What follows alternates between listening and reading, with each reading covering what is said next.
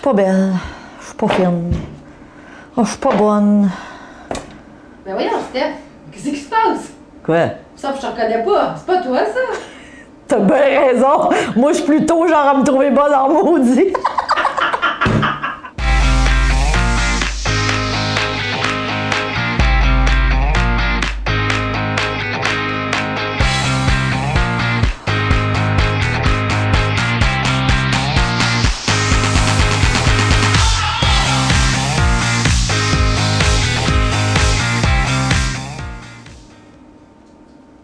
Bonjour et bienvenue à ma Steph TV, votre télé inspirante. J'espère que vous allez bien. Je me présente, je suis Stéphanie Milo et je me suis donné une mission, c'est d'inspirer 10 millions de personnes au cours de la prochaine décennie à avoir une vie à la hauteur de leurs rêves, une vie extraordinaire. Donc merci d'être là, merci de votre confiance, merci de faire partie de ces 10 millions de personnes et vous l'avez peut-être deviné lorsque vous avez vu notre petite intro. Aujourd'hui, on va parler de dévalorisation. Euh, si vous êtes membre premium, vous savez que vous pouvez m'envoyer vos questions et évidemment, on ne peut pas répondre à toutes les questions, mais à l'occasion, on va choisir une question et on vous répond. Et aujourd'hui, c'est ce que je fais. Je réponds à Annabelle qui m'a écrit un long courriel. Évidemment, je l'ai résumé là, pour les besoins de la chronique d'aujourd'hui. Alors, elle m'écrit Bonjour Stéphanie, j'ai 22 ans et je réalise que depuis très longtemps, j'ai tendance à me dévaloriser. Je me compare aux autres, je me trouve moche. Et là, évidemment, il y avait d'autres détails.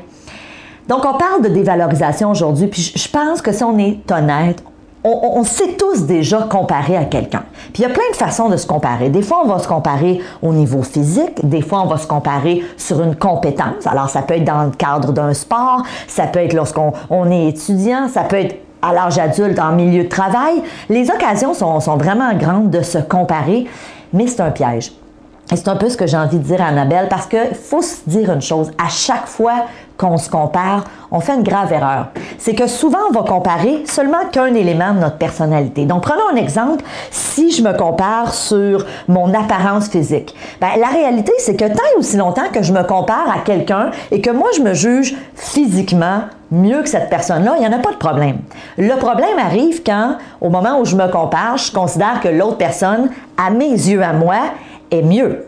Et encore là, c'est bien important la notion de à mes yeux à moi, parce que, vous savez, il y a, une expression qui dit la beauté dans l'œil de, celui ou de celle qui le regarde, c'est tellement vrai, c'est tellement relatif. Là, on parle de beauté, mais je pourrais parler de n'importe quoi. On peut se comparer, euh, je vous donne un exemple, moi je suis conférencière. Quand j'ai débuté ma carrière, j'allais voir d'autres conférenciers et, j'étais à mes tout débuts et je me disais, oh, wow, elle est donc bien bonne ou il est donc bien bon, mon Dieu, je suis pas comme ça, je suis pas aussi naturel, je suis pas aussi fluide. C'est facile, hein, de, de tomber dans la comparaison. Et tant aussi longtemps qu'on se compare à quelqu'un qu'on trouve mieux, quel que soit l'élément de comparaison, c'est là qu'on se sent mal.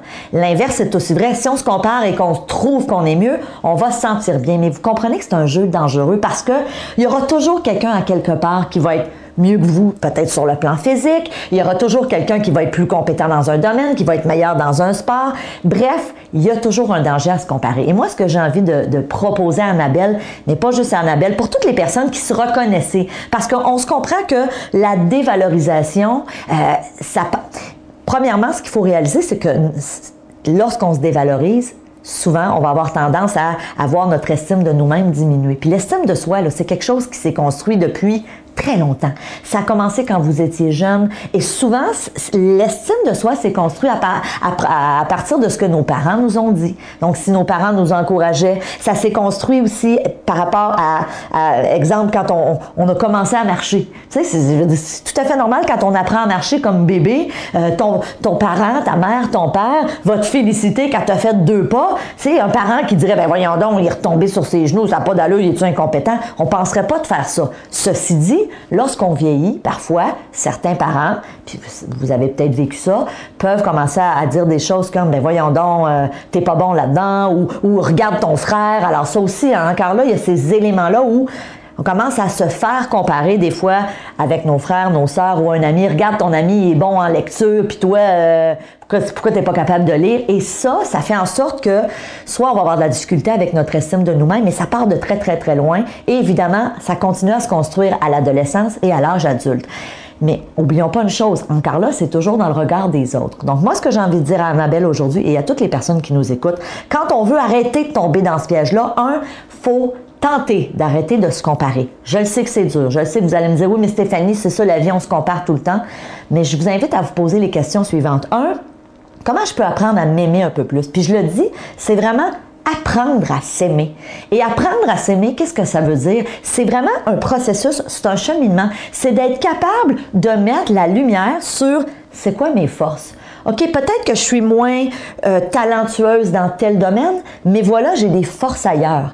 Et quand je disais au début de la chronique que souvent l'erreur qu'on fait quand on se compare, c'est qu'on compare juste une parcelle de notre personnalité. Donc on dit par exemple, lui est très bon orateur, moi je suis moins bon. Oui, mais toi tu es peut-être meilleur dans d'autres choses, puis c'est correct, c'est comme ça la vie. C'est on n'a pas tous les talents aux mêmes endroits. Donc apprendre à s'aimer, oui, c'est quelque chose qu'on doit apprendre à développer, qu'on doit faire. On doit arrêter de se taper sur la tête. Hein. Dans ma petite intro, je me tapais sur la tête. Plein de gens qui font ça. On est souvent notre pire ennemi. Donc, un, comment est-ce que je peux apprendre à m'aimer un peu plus? Deuxièmement, comment je peux être bien avec moi-même? Et ça, ça m'amène à un autre volet qui est important. Si je considère que j'aimerais m'améliorer dans quelque chose, il n'y a rien aussi qui m'empêche de justement faire du travail sur moi pour devenir meilleur dans tel ou tel domaine. Et ça, ça va peut-être faire... Parce que vous savez, souvent on entend des gens dire, oui, mais il faut apprendre à s'accepter comme on est. Je suis d'accord, mais aussi, j'ai envie de dire, l'autre côté de la médaille, c'est pourquoi est-ce qu'on n'arrive pas à travailler sur nous-mêmes puis dire, regarde, j'ai envie de m'améliorer, j'ai envie de devenir meilleur dans tel domaine ou comme être humain. Et ça va faire en sorte que notre estime de soi, avec le temps, va aussi monter. Troisième élément que je veux attirer votre attention, c'est de quoi est-ce que je suis fière par rapport à moi? Plein de gens, vous savez, j'ai eu une clinique pendant des années, je rencontrais des gens en thérapie, en rencontre individuelle, et beaucoup de gens avaient ce défi-là de très peu d'estime d'eux-mêmes. Et évidemment, le peu d'estime de soi, ça fait quoi? Ça fait qu'on manque de confiance, et puis ça se répercute sur plein d'affaires dans notre vie, sur plein de sphères au niveau professionnel, dans nos relations amoureuses. Donc, ça a un impact un peu partout. Et très souvent, quand je demandais à mes clients en thérapie qui venaient travailler justement leur estime d'eux-mêmes, leur confiance, je leur disais de quoi tu es fier? C'est quoi tes forces? C'est quoi les réalisations que tu as faites dans ta vie? La plupart des gens à brûle pour point, quand je leur demandais ça, sans, sans s'être penché sur la question, me disaient Je sais pas, Stéphanie. Ben, moi, j'ai envie de vous dire, oui, c'est un exercice à faire. Faut peut-être se pencher sur la question. Faut peut-être que vous y réfléchissiez, mais apprenez à le faire. Regardez, faites une rétrospective de, de, de votre vie, puis posez-vous la question, c'est quoi mes fiertés? Et moi, je vous le dis, j'ai un, dream book que j'appelle, un livre de rêve, j'en ai déjà parlé dans d'autres chroniques, et j'ai une page où j'ai écrit toutes les choses pour lesquelles je suis fière. Mes réalisations, que ce soit dans ma vie professionnelle, que ce soit dans ma vie personnelle, que ce soit quand j'étais étudiante. Donc, les réalisations que j'ai faites. Et évidemment, des fois, j'en rajoute. Puis, les moments ou les journées où justement j'aurais tendance à me taper ça à la tête ou à pas être fière de moi, parce que ça nous arrive tous et toutes, ben souvent, je vais retourner dans cette page-là pour dire, hey, attends là. Alors, je me parle à moi-même. Et encore là, ça, c'est super important c'est tout ce discours intérieur souvent qui est très aliénant et qu'on se fait à soi-même. Donc, je vous le dis et je vous le redis, vous êtes votre pire ennemi. Tant et aussi longtemps que vous allez vous comparer aux autres et que vous allez faire l'erreur de vous comparer sur un élément, vous risquez d'être malheureux. À quoi ça sert de faire ça? Commençons à voir nos forces, commençons à vouloir faire aussi du travail sur nous-mêmes pour s'améliorer et être fiers de soi. Alors, Annabelle, j'espère que ça, a su vous aider. Puis évidemment, pour toutes les autres personnes qui sont membres à Mastef Télé, merci d'être là.